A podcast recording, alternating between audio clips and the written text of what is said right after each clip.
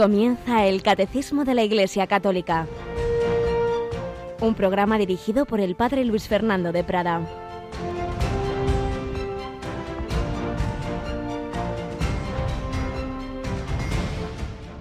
Yo soy el pan vivo que ha bajado del cielo.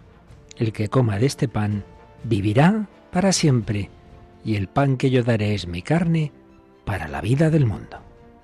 Alabado sean Jesús, María y José, muy buenos días en este jueves, jueves de la tercera semana de Pascua, 19 de abril de 2018, jueves, día en que recordamos especialmente la institución de la Eucaristía, del sacerdocio, día de contemplar los misterios luminosos, el quinto es la institución de la Eucaristía.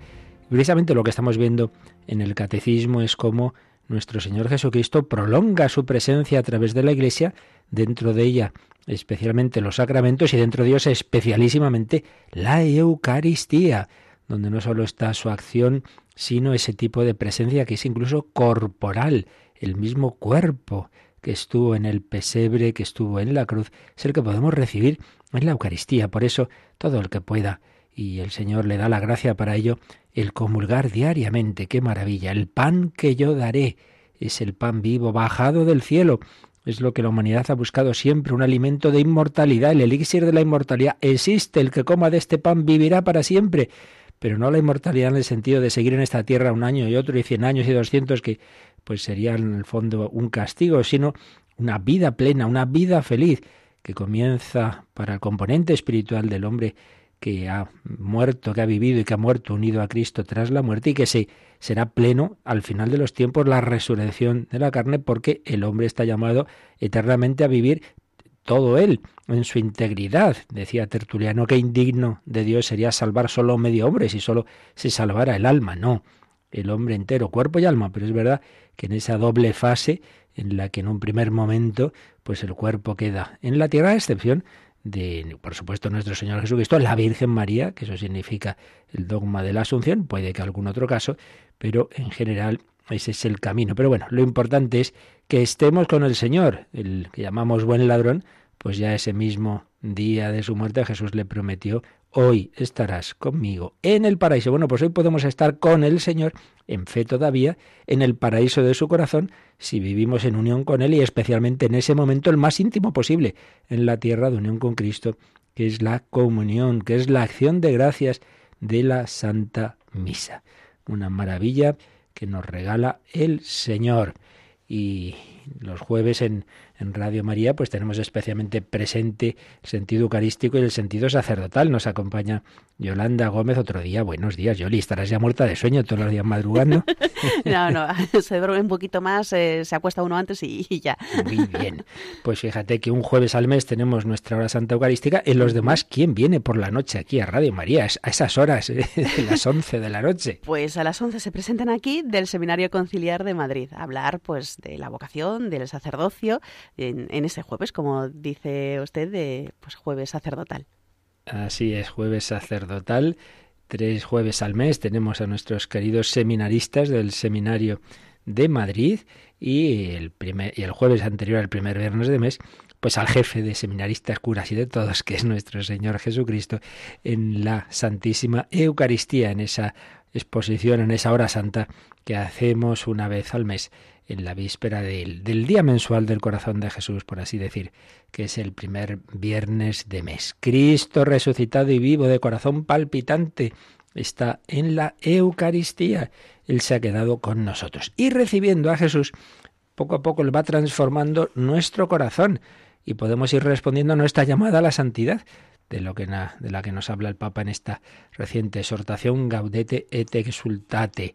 En el número 10 de la misma dice el Papa, quisiera recordar con esta exhortación a todos, a todos, la llamada a la santidad que el Señor hace a cada uno de nosotros. Esta llamada se dirige también a ti.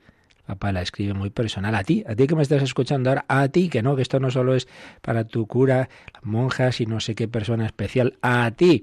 Sed santos porque yo soy santo. Ya estaba en el Antiguo Testamento, en el Levítico, y lo recuerda San Pedro en su primera carta y hace 50 años el Vaticano II lo destacaba con fuerza. Todos los fieles cristianos de cualquier condición y estado no solo religiosos sacerdotes, de cualquier condición y estado, fortalecidos con tantos y tan poderosos medios de salvación, tantos regalos que tenemos en la Iglesia, son llamados por el Señor, cada uno por su camino, a la perfección de aquella santidad con la que es perfecto el mismo Padre. Pero sí, hay que usar tantos medios que se nos regalan, la palabra, la Eucaristía, la confesión, el, profundizar en la vida de oración, la ayuda mutua en el acompañamiento y dirección espiritual, todos esos regalos, esos medios para lo más importante, para lo único importante, que es unirnos a Dios y en el grado en que nos vayamos uniendo a Dios y muramos con un grado mayor o menor de unión con Dios, ese será también el grado de nuestra unión eterna con Dios. Así que tenemos que espabilarnos, que la vida se pasa volando. Y esa unión con el Señor se manifiesta en el amor a Él y en el amor al prójimo. Por eso seguimos recogiendo gestos de amor eh, aparentemente sencillos, pero la vida está hecha de esos gestos sencillos, como los que recogía el padre José Julio Martínez, como el que hoy también vamos a recordar.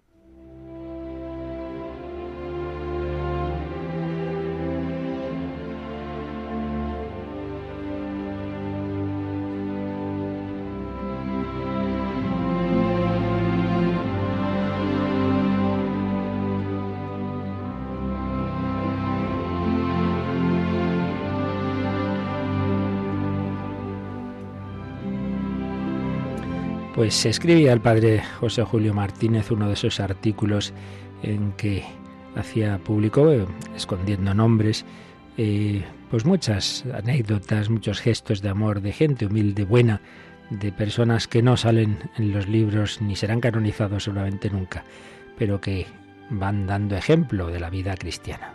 El protagonista de nuestra historia de hoy es un médico especializado en enfermedades de los huesos comentan que es tan parco en, en palabras como pródigo en bondad hacia sus pacientes. Hace unos días operó de la columna vertebral a una señora, a la que dejó completamente curada. Cuando ella, ya dada de alta, se hallaba en su habitación de la clínica con todo dispuesto para marchar a casa, acompañada por su marido, que acababa de pagar el importe de la intervención quirúrgica, y por un amigo, a cuyo testimonio debemos la relación de este rasgo, se presentó el doctor con su médico ayudante para despedir al matrimonio. Amistosamente conversaban los cinco cuando llegó el administrador del sanatorio y mostró al marido la cuenta de lo que debía pagar por los días de estancia en la habitación. Todos sabéis que esas facturas son elevadas. El hombre, en cuanto leyó la última línea de aquel papel, pareció quedar atónito, pálido, y hasta con temblor de lágrimas en los ojos. Dios mío, dijo a media voz, yo no contaba con esto, yo creía que todo estaba incluido en lo que pagué por la operación. ¿De dónde saco todo esto si apenas me queda dinero para las medicinas que necesitará Mercedes? Mercedes, su señora, también está sorprendida, triste, sin saber qué decir pero el doctor mira a los dos, saca del bolsillo su talonario de cheques, separa uno, lo llena y lo firma. Luego lo dobla por la mitad y lo entrega al apenado marido mientras le dice, No se preocupe, amigo, no sufra, tome, para que pueda comprar las medicinas que necesitará Mercedes y al darle el pequeño documento lo cierra más y se lo aprieta en la mano, como para que nadie sepa cuánto dinero va hasta que él se haya marchado, y piensen que será un donativo ordinario para comprar algunas medicinas. Pero cuando el doctor se retira y desdoblan el cheque, encuentran que aquel doctor de pocas palabras les había regalado todo lo que habían pagado por la operación. En los ojos de Mercedes y de su marido ya no hay solo temblor de lágrimas, hay lágrimas de emoción, de alegría, de gratitud. Corren al despacho del operador para darle las gracias, pero la enfermera les dice que ahora el doctor está muy ocupado y que ha dado la orden de no admitir visitas. Entonces reconocen que el hombre ha hecho su obra de caridad sin querer recompensa de este mundo y aun procurando que no sepa su mano izquierda lo que ha hecho su mano derecha.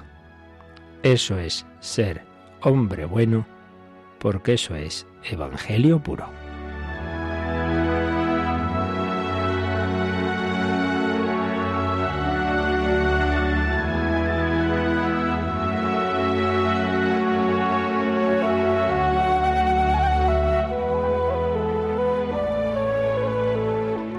Respondía ese hombre a esa llamada que todos tenemos a la santidad, a ser misericordiosos, como el Padre Celestial es misericordioso.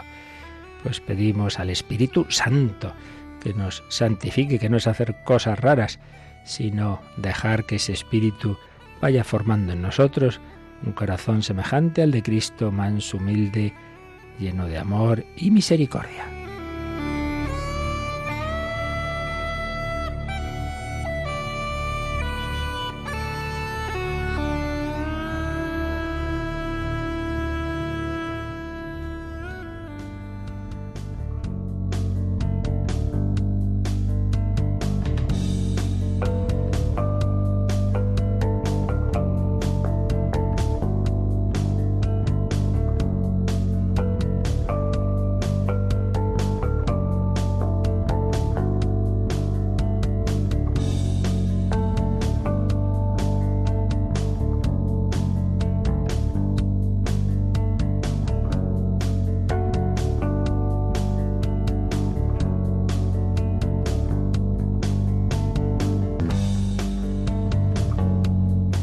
Esa configuración de nuestros corazones con Cristo es posible porque el Señor se ha quedado con nosotros, porque nos une íntimamente a Él. Habíamos comenzado ayer a ver esa otra imagen, que no es un mero símbolo, que es real, de la Iglesia, después de haber visto la Iglesia como pueblo de Dios. Estábamos en la Iglesia como cuerpo de Cristo. Y el primer apartadito se titulaba La Iglesia es comunión con Jesús. Claro, y no tiene otro sentido más que la unión con Él. No es simplemente un club de fans de un Señor que vivió hace X tiempo, entonces nos juntamos aquí entre nosotros. No, no, eso son los grupos humanos. la Iglesia no es eso. La Iglesia primero no la fundamos los hombres, viene de Cristo y segundo, tiene sentido porque Cristo sigue vivo. Y habíamos visto cómo esa unión de los primeros cristianos, que son los discípulos de Jesús con Él, empezó en su vida pública, porque vimos ayer en el 787 que Jesús asoció a sus discípulos a su vida, les llamó a vivir con Él, a estar con Él, dejaron sus redes, su trabajo, sus familias, se fueron con Cristo los apóstoles. Otros no tanto, pero iban compartiendo muchos momentos de la vida de Jesús y de su misión, como aquellos 72 a los que veíamos en Lucas 10 que envió en misión. Pero especialmente sus apóstoles compartían los momentos buenos, como Cana, y malos, como el final de su vida Jesús le da las gracias en la última cena, vosotros habéis estado conmigo, habéis perseverado conmigo, aunque luego le iban a abandonar. Y, tiene esas, esas palabras de, anuncio, de profecía de lo que va a ocurrir después. Permaneced en mí como yo en vosotros. Yo soy la vid, vosotros los sarmientos. Anuncia una comunión misteriosa y real entre Él y sus discípulos, entre su cuerpo y el nuestro, y particularmente, precisamente en el discurso eucarístico del capítulo 6 de San Juan, anuncia una comunión más que íntima. Quien come mi carne y bebe mi sangre, permanece en mí y yo en él. Bien, esto es lo que ocurrió, lo que decía Jesús en su vida terrena. ¿Y qué pasó después? Si ya no iba a estar el Señor pues así en el día a día, solo iba a ser pues pues sí, durante 40 días se, se aparecía a veces, a veces estaba presente, más que aparecer se hacía visible, porque estar está siempre. Pero el resto del tiempo, ¿qué pasa? ¿Y qué ha ocurrido después? Si ya se ha ido a los cielos. ¿Y entonces nosotros qué? ¿Cómo tenemos nosotros comunión con Jesús? Bueno, pues es de lo que nos va a hablar ahora ya el Catecismo a partir del número 788. Así que leemos este número, que ayer simplemente lo leíamos, pero hoy vamos ya a comentarlo un poquito. 788, Yolanda. Cuando fueron privados los discípulos de su presencia visible, Jesús no los dejó huérfanos. Les prometió quedarse con ellos hasta el fin de los tiempos. Les envió su Espíritu. Por eso, la comunión con Jesús se hizo en cierto modo más intensa, por la comunicación de su Espíritu a sus hermanos reunidos de todos los pueblos, Cristo los constituye místicamente en su cuerpo. Así pues, ¿qué pasa después de esa resurrección y ascensión de Jesús. Pues ya lo había anunciado también el Señor en la última cena. Cuando fueron privados los discípulos de su presencia visible, Jesús no los dejó huérfanos. Y entonces el catecismo nos pone esta cita, Juan 14, 18. En efecto, en esa última cena, en esa sobremesa de intimidad, de amor, una de las palabras que dice Jesús es esta, no os dejaré huérfanos, vendré a vosotros. Qué bonito, no os dejaré huérfanos. Cuando les está anunciando su muerte, estarían poniéndose tristes. Los apóstoles Jesús le dice, tranquilos, tranquilos, que no os voy a dejar solos, no os dejaré huérfanos, vendré a vosotros, volveré a vosotros, voy a seguir estando con vosotros en el Espíritu Santo, voy a seguir estando con vosotros resucitado. Y en el final del Evangelio de San Mateo, Mateo 28, 20, tenemos esas palabras que hemos repetido muchas veces y que son realmente preciosas y consoladoras y que nos indican el sentido de la Iglesia. Yo estaré con vosotros todos los días hasta el fin del mundo. Jesucristo está en su Iglesia, en los momentos mejores y peores, como iba en la barca cuando había bonanza y cuando había tormenta. No nos asustemos, que el Señor no, no se ha despistado, no, no se ha olvidado de la barca, como pensaban los apóstoles en, alguna ocasión en que el Señor se había quedado en tierra, como cuando estaba orando en el monte, precisamente tras, tras la multiplicación de los panes, y se levanta marejada, y empiezan a asustarse, y, ahí qué pasará, a ver si nos hundimos, y, ¿por qué no estará el Señor con nosotros? Que estaba yendo, tranquilos, que no, que no, que no se olvida nunca de su iglesia. Y cuando menos lo esperaban, se presentan, andando sobre las aguas y se mueren del susto. El Señor siempre nos sorprende yo estaré con vosotros. Pero apliquémoslo a nuestra vida individual. No solo está con su iglesia guiándola y haciendo que, aunque se levanten tempestades, al final no se hunda nunca esa barca, sino que está también en la barca de tu vida. A veces le sentimos, especialmente, a veces no. Santa Teresita del Niño Jesús, que, había tenido tantas experiencias íntimas con Jesús, sin embargo, pues bastantes años de, de, su vida religiosa, bueno, bastantes dentro de, que murió con 24 años, claro, pues fueron de mucha sequedad. Y decía esto, Jesús duerme en mi barca. Recordemos aquella otra escena que el Señor se ha quedado dormido, era hombre y estaba tras jornadas agotadoras, se cansaba, se dormía y entonces los apóstoles le, despiertan muertos de miedo cuando se levanta la tormenta. Y Teresita dice, no, yo no la voy a despertar, que duerma. ¿Qué quería decir eso? Pues que aunque yo no le sienta, aunque esté en sequedad, no voy a quejarme, no voy a decirle, Señor, Señor, que hace mucho que no me dices nada, que duerma, que otros, que otros le despiertan, pero yo le voy a dejar, pues, pues que me deje así, en sequedad, no le voy a molestar. Pues Jesús va en tu vida, no te preocupes, cuando le sientes y cuando no. Personas que sufren, ay, yo es que era más fervoroso antes, si yo sigo rezando, pero usted pone todos los medios, sí, pero, pero no siento. Bueno, ¿y dónde está dicho que, que el sentimiento es la medida del verdadero amor? Uno puede sentir mucho y quedarse todo, pues eso, en sentimientos efluvios que luego no se concretan en nada, y esto por desgracia ocurre, ay, cuánto amo a Jesús y el primero que te encuentras a gritos, pues hombre, no sé. Y viceversa, hay personas que viven en, mucha sequedad, que el Señor les ha dejado un tiempo en esas noches oscuras de las que todos los santos y místicos nos han hablado, y no significa para nada que no amen al Señor, y tenemos anda que no haya ejemplos. Y lo explicó San Juan de la Cruz, pero lo tenemos en, en las vidas de, la Madre Santa Maravillas de Jesús, en la vida de la Madre Teresa de Calcuta, etcétera, etcétera. Las noches oscuras, el no sentir al Señor, incluso a veces sentir su lejanía, su rechazo. La misma Teresita del Niño Jesús, el último año y pico de su vida, fue una noche terrible, terrible. Le, parecía como si no creyera, como si no tuviera fe. Entonces sintió, dice, ya estoy sentada a la mesa de los pecadores. ¿Qué quería decir eso?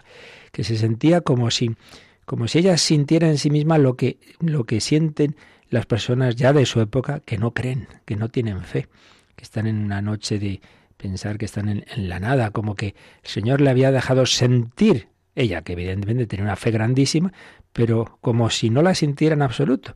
Y entonces ofrecer su vida y esos sufrimientos por la conversión de aquellos que se habían separado de Dios, que habían perdido la fe. Pero el Señor está siempre, Él está en nuestra vida, si no le echamos, claro. Si le echamos, pues claro, él, es muy educado y él no fuerza. Por eso si alguno oye mi voz, entraré, cenaré con él y él conmigo. Pero si no me abre, pues, pues nada, ¿qué vamos a hacer? Pero Jesús de su iglesia no se va. Les prometió quedarse con ellos hasta el fin de los tiempos. Yo estaré con vosotros todos los días hasta el fin del mundo.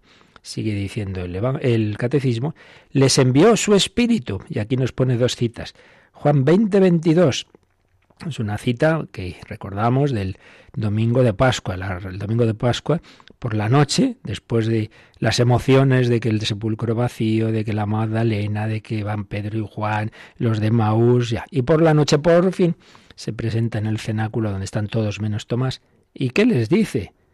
Recibid el Espíritu Santo.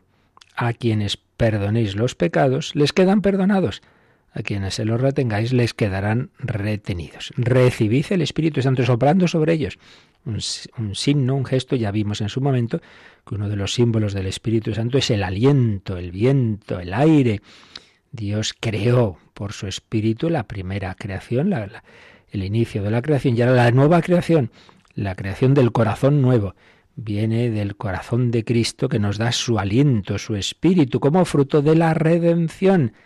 La paz esté con vosotros, recibid el Espíritu Santo y les mostró las manos del costado, que quiere decir que ese, ese Espíritu que se nos comunica, esa vida divina, es fruto de la pasión y resurrección de Jesucristo.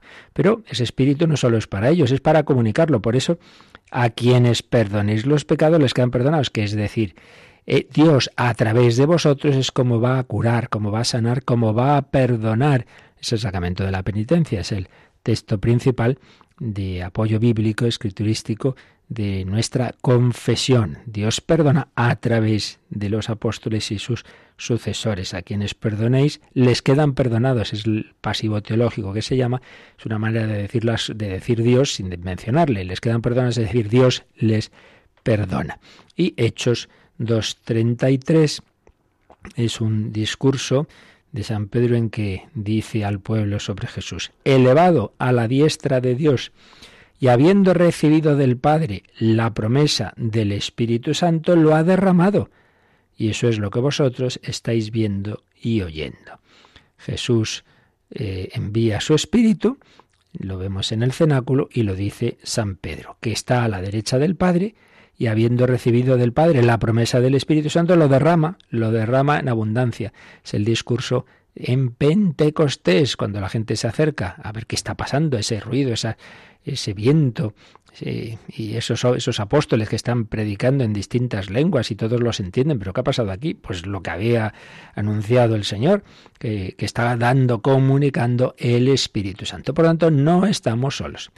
El Señor se ha quedado con nosotros, Jesucristo y su Espíritu Santo. Y por supuesto, donde están el Hijo y el Espíritu está el Padre, porque son uno en la familia de la Trinidad. Por eso concluye este número 788.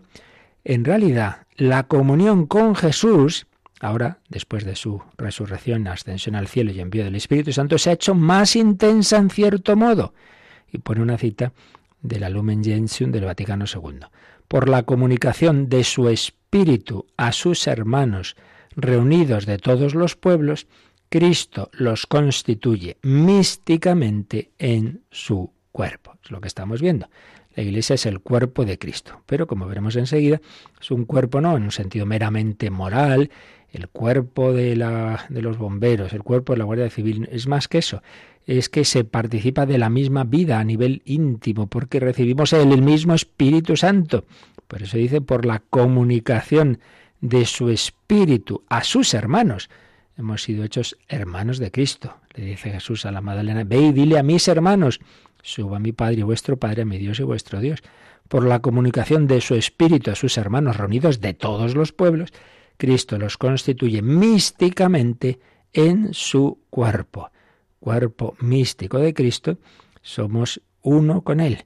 Por eso, fijaos lo que nos ha dicho el catecismo, que, que en este momento la comunión con Jesús se ha hecho en cierto modo más intensa que la que tenían los apóstoles en la vida terrena de Cristo. Ya hemos citado varias veces que nuestra gran Santa Teresa de Jesús, cuando oía decir, ay, qué pena que no hemos vivido en la época de los apóstoles, qué suerte tenían, que, que estaban con Jesús, decía, pero hombre, si estamos nosotros más, lo tenemos más cerca, más fácil, en cualquier sagrario, en cualquier momento. Ellos tenían que decir, oye, ¿dónde está Jesús? Uh, se ha ido a Jerusalén, madre mía, son muchos kilómetros hasta que le vea. No, no, ahora ya no.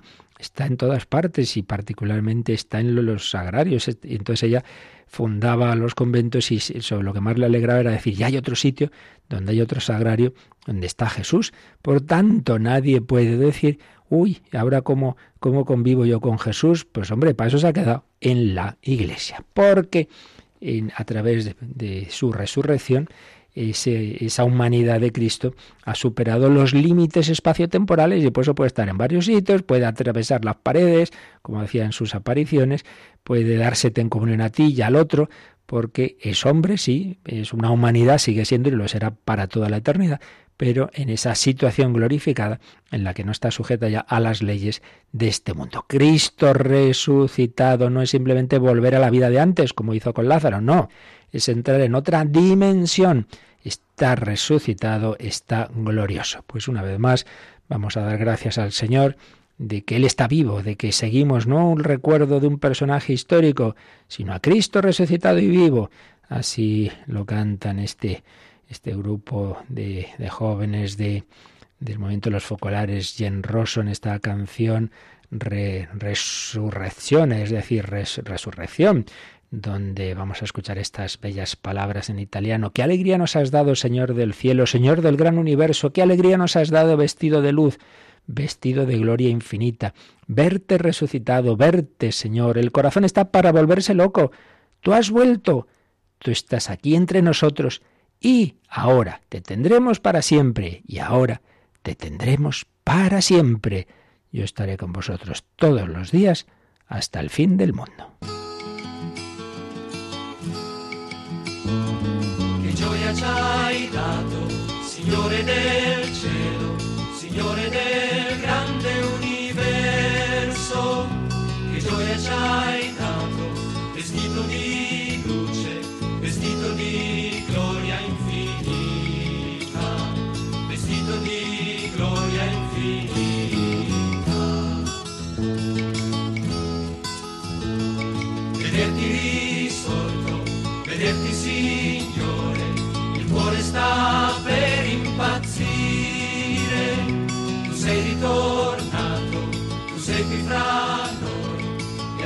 ti avremo per sempre.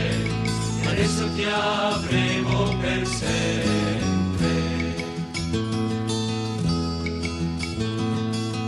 Chi cercate donne qua giù, chi cercate donne qua giù, quello che era morto non è qui e risorto sì come aveva detto anche a voi, voi gridate a tutti che è risorto lui, che è risorto lui. Tu hai vinto il mondo Gesù, tu hai vinto il mondo Gesù, liberiamo la felicità. E la morte no, non esiste più, l'hai vinta tu hai salvato tutti noi, uomini con te,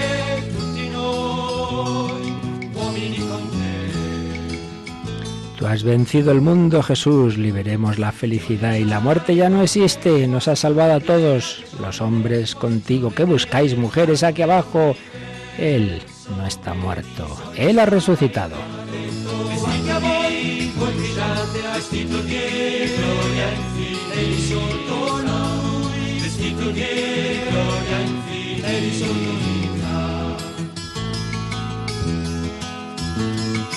Vederti lì il mondo Gesù, vederti sì il mondo Gesù, cuore sta per impazzire, e la morte non esiste più, l'hai incontrato, hai salvato, e adesso ti avremo per sempre con te. Adesso ti avremo per sempre. Uomini con te, uomini con te, gioia ci hai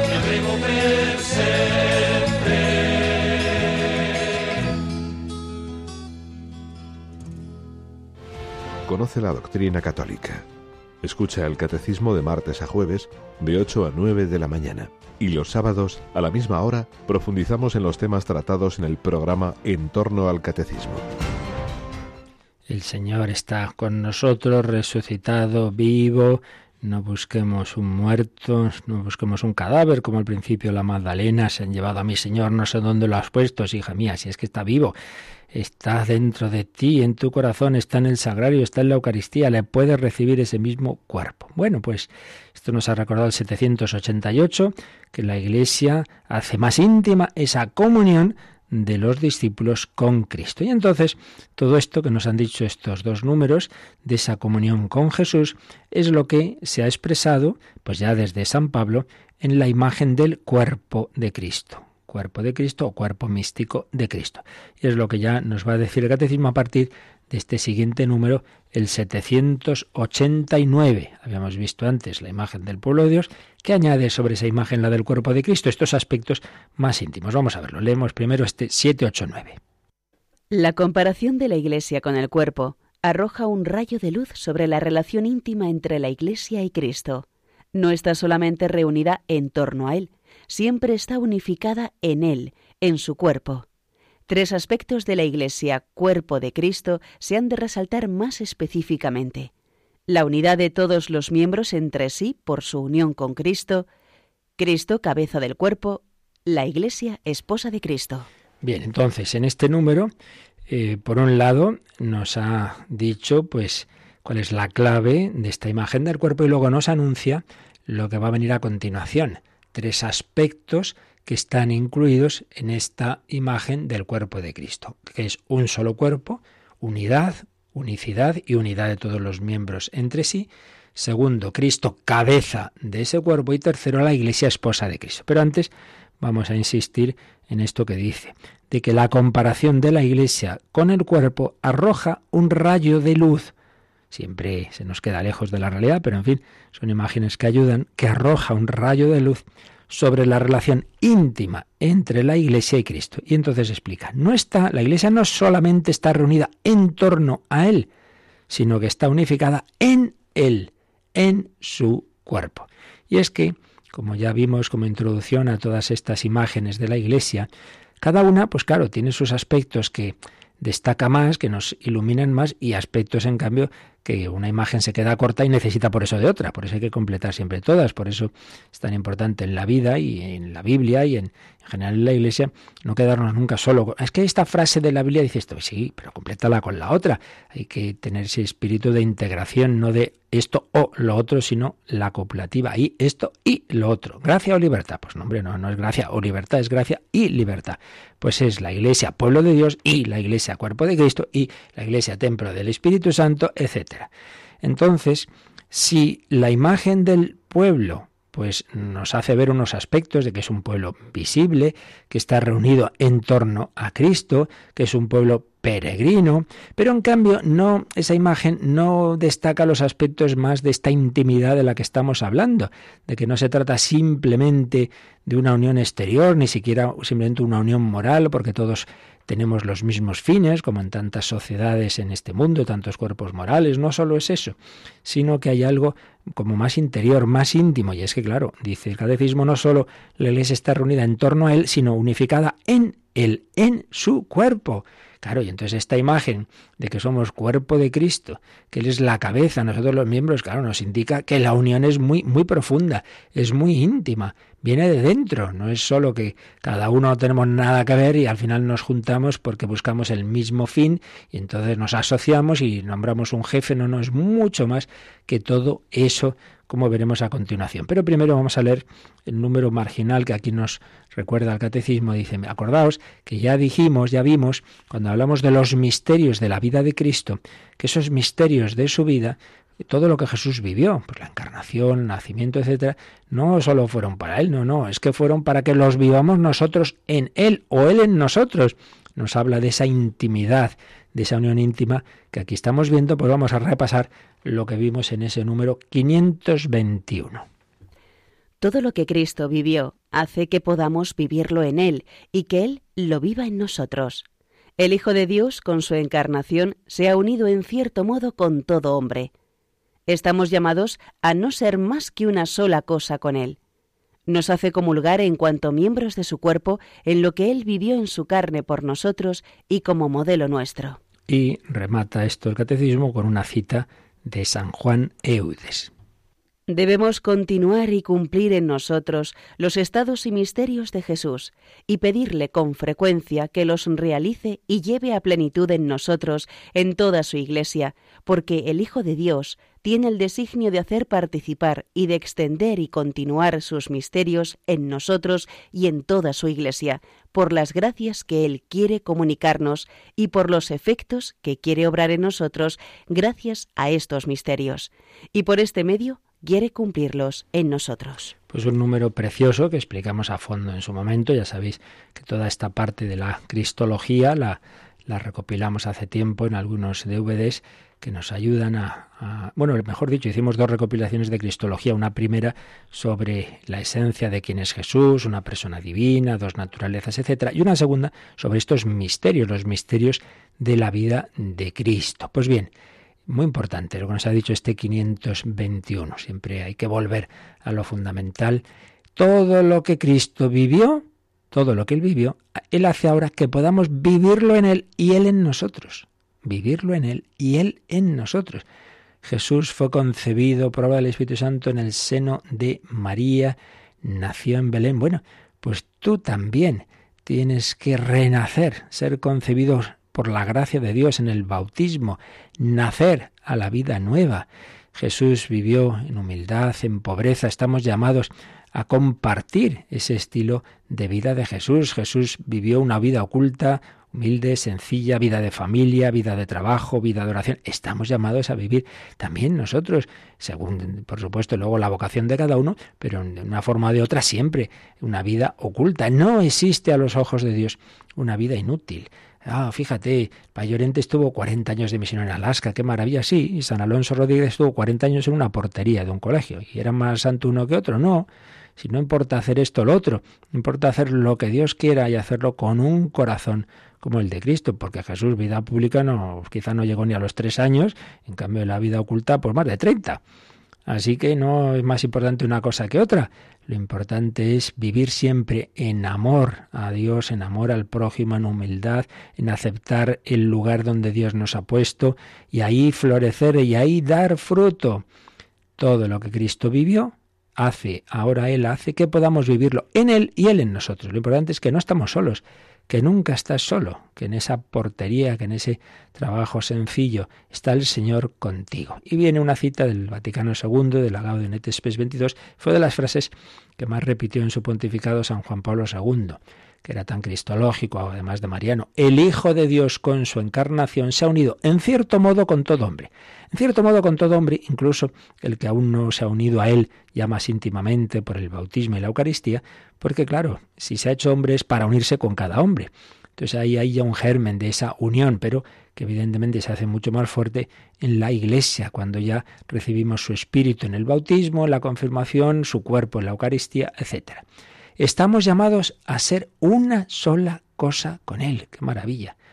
Si está la imagen del matrimonio, dejar al hombre a su padre y a su madre, se unirá a su mujer, serán los dos una sola carne, pues como veremos un poco más adelante, también la Iglesia está llamada a ser esposa de Cristo, una carne con Él. Y en definitiva, cuando decimos la Iglesia, eres tú, el cristiano, el alma cristiana está llamada a unirse. Claro, tú comulgas, te haces una cosa con Cristo. Yo en Él, Él en mí. Estamos llamados a no ser más que una sola cosa con Él. Más de una vez me ha dicho alguna persona casada, pues sí, claro, y a mí me, encanta unirme a mi marido, un, un, abrazo, no sé qué, pero, pero siento, me, me llega más al fondo del alma el abrazo de Jesús, del amor del Señor. Pues sí, claro, Él tiene la capacidad de llegar hasta el último recoveco de mi alma que las personas humanas no tenemos. Es así, solo Él nos conoce a fondo. Estamos llamados a no ser más que una sola cosa con Él nos hace comulgar en cuanto miembros de su cuerpo, en lo que Él vivió en su carne por nosotros y como modelo nuestro. Jesús trabajó, estás llamado a vivir tu trabajo unido a Él. Jesús también tuvo su descanso, estuvo en Caná, bebió el vino tan rico, bueno, pues tú también puedes tener un sano esparcimiento, pero también Jesús sufrió y murió. Tú estás llamado a vivir tu enfermedad, tu dolor, tu muerte en unión con Cristo. Y así, continuar y cumplir en nosotros, decía San Juan Eudes, los misterios de Jesús y los estados de su vida y que lo realice en nosotros. Esto es una maravilla. La Iglesia no es simplemente algo externo, la Iglesia es esa posibilidad de unirnos íntimamente con Jesucristo. Esta es la, lo que nos viene en esta imagen del cuerpo que a continuación va a desarrollar el catecismo. Pero como resumen de, lo que acabamos de, ver sobre esta, la imagen anterior, imagen del pueblo de Dios y lo que estamos empezando a ver del cuerpo de Cristo, antes de seguir leyendo los números del catecismo, resumimos algunas cosas que nos dejó escrita gran eclesiólogo, ya hemos citado en otras ocasiones, el padre jesuita Justo Collantes, que señalaba que en efecto lo, lo que nos enseña la imagen del pueblo de Dios no se comprende bien si no se completa con el concepto del cuerpo místico. Pueblo de Dios y cuerpo de Cristo se funden misteriosamente y mutuamente se completan. Entonces, señala que así como el pueblo de Dios del Antiguo Testamento, Israel, pues fundamentalmente se une en la alianza del Sinaí, pero digamos que casi eso fue un, acto casi jurídico de unión de aquellas tribus antes dispersas, sacadas de Egipto, pero la nueva alianza, el nuevo pueblo, ¿dónde nace? Pues ya vimos que en la última cena, en la cena de Cristo donde forma donde instituye la Eucaristía. Ahí Jesús es donde forma al nuevo pueblo desde dentro, porque lo une en la sangre de Cristo. La alianza del Sinaí se selló con sangre de animales, pero aquí no. Aquí es la sangre de Cristo que podemos comulgar en la sangre de Cristo, que es la prolongación de su misma vida. El que come mi carne y bebe mi sangre, habita en mí y yo en él. Bebed todos de él, porque esta es mi sangre de la alianza. Por tanto, la formación de la Iglesia como pueblo de la nueva alianza es inseparable de la idea del cuerpo de Cristo. Es que claro, es que ese pueblo nace de la unión con Cristo, de, esa unión con su cuerpo, de recibir su cuerpo y su sangre. Vemos aquí el vínculo entre las dos imágenes. Cristo, cabeza y origen fontal, del cual desciende la vida de los que a Él se unen en la alianza de su sangre.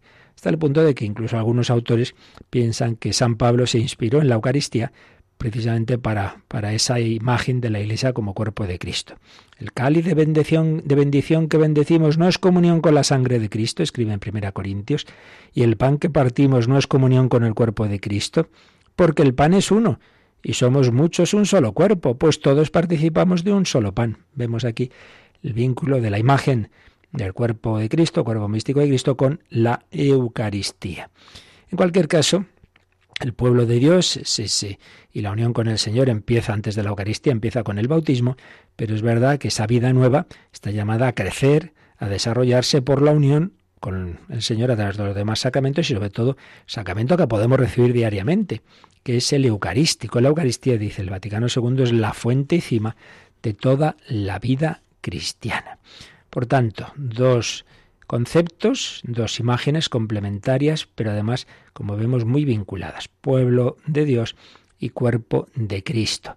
Ambas expresan la contextura externa y visible de la Iglesia, pero también la unidad interna. Y entonces, recordaba el padre Collantes, siempre hay que tener en cuenta en la cultura de la época, qué significaba esa imagen del cuerpo y el pueblo. Entonces, por un lado, eh, recuerda que en la época helenística era frecuente comparar a un grupo humano, una totalidad organizada, con el cuerpo humano. Por ejemplo, el gran historiador Josefo dice que el ejército romano era un cuerpo, lo decimos también hoy día, ¿no? El cuerpo de la Guardia Civil, etcétera.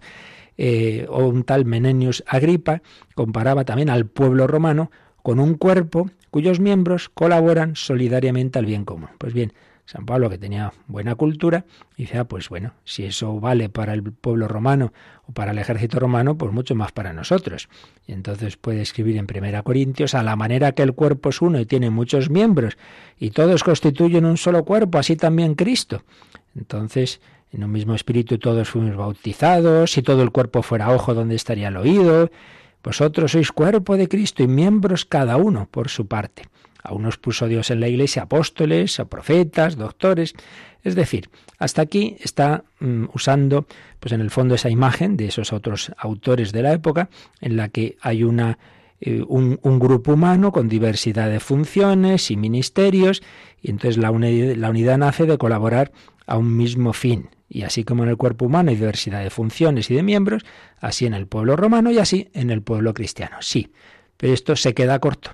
No es solo esto lo que ocurre en el pueblo de Dios y cuerpo de Cristo. Y por eso se completa con esta imagen del cuerpo místico. San Pablo no llega a usar la palabra místico, esa ha nacido después en el desarrollo de la Iglesia. Él simplemente dice el cuerpo de Cristo, el cuerpo de Cristo. Pero vemos que y lo que quiere decir es esa unión interior, no simplemente un cuerpo unido moralmente por un mismo fin y colaborando todos al, al bien común, no, no, no, no, mucho más dice que somos un solo cuerpo porque todos hemos sido bautizados en un solo espíritu para formar un cuerpo, una comunidad de bautizados que pertenece a Cristo.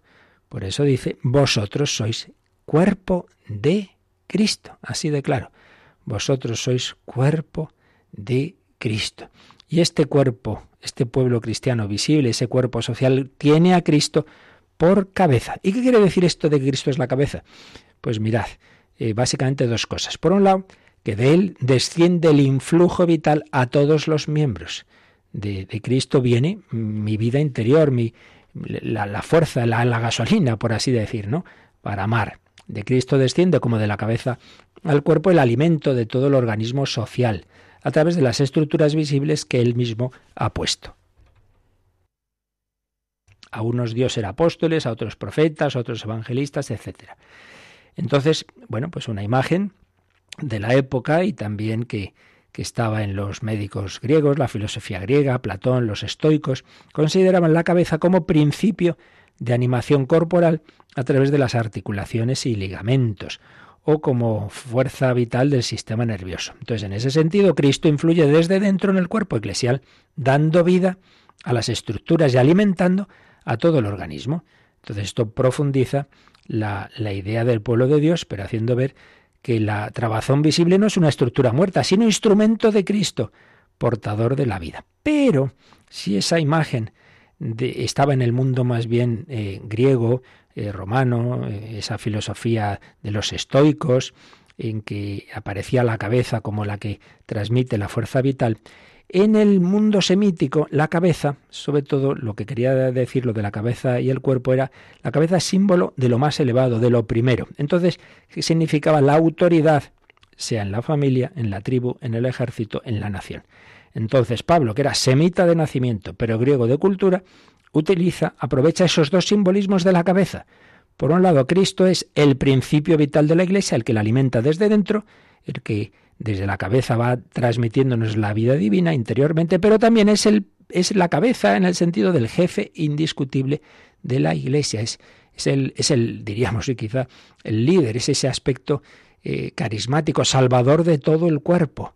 Cristo, eh, la, la Iglesia se sujeta a Cristo porque Cristo es su cabeza. Entonces vemos que está unido el aspecto interior, sacramental, con el aspecto jerárquico. Es una organización viva eh, unida desde dentro, pero a la vez organizada.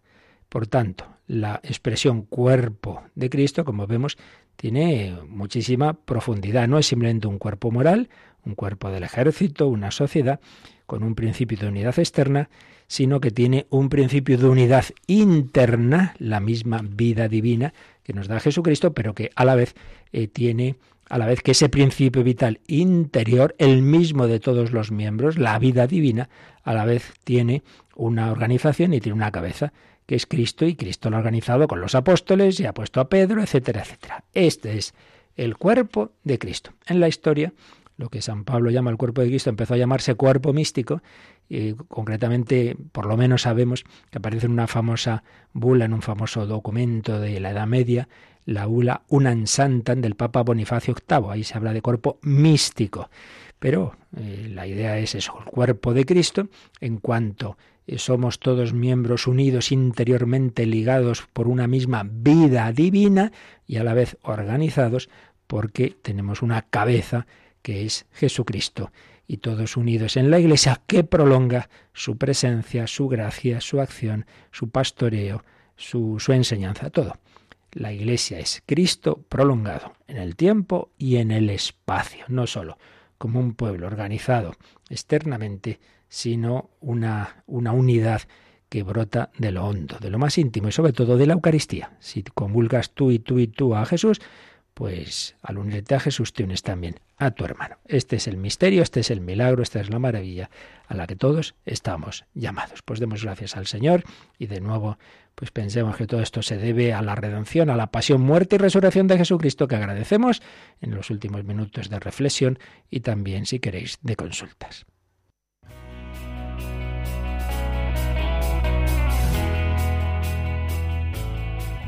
Participa en el programa con tus preguntas y dudas. Llama al 91 005 9419. 91 005 9419. También puedes escribir un mail a catecismo arroba. Catecismo arroba radiomaria.es.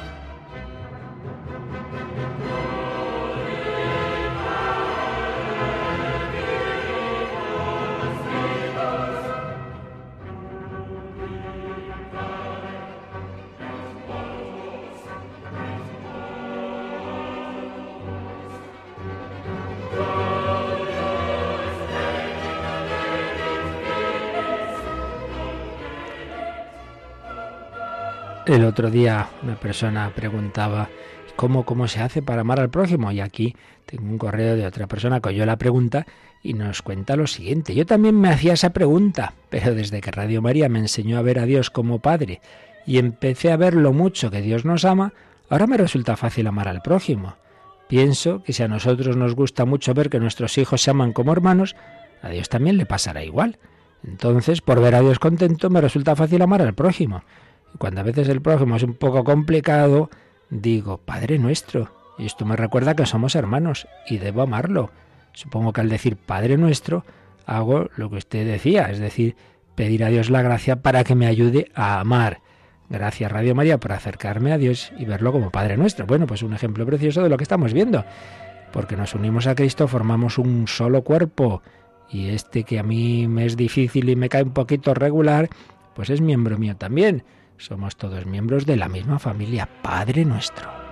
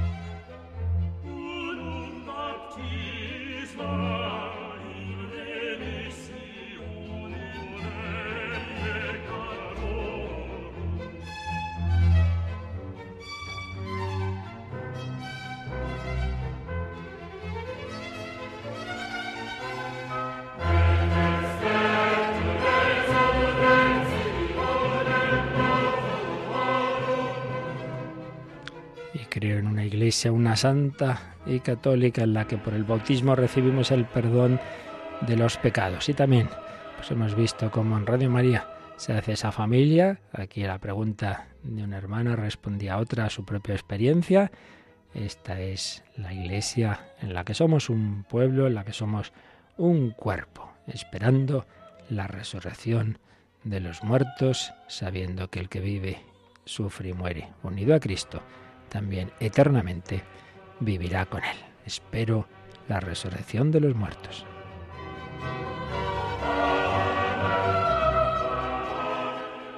Agradecemos a Yolanda Gómez su colaboración en estos días de esta semana en el Catecismo y pedimos al Señor vivir en su amor, su presencia este jueves eucarístico. Intentemos, no falte nuestra visita a Jesús y si es posible la Santa Misa y comunión. La bendición de Dios Todopoderoso, Padre, Hijo y Espíritu Santo, descienda sobre vosotros. Alabado sea Jesucristo.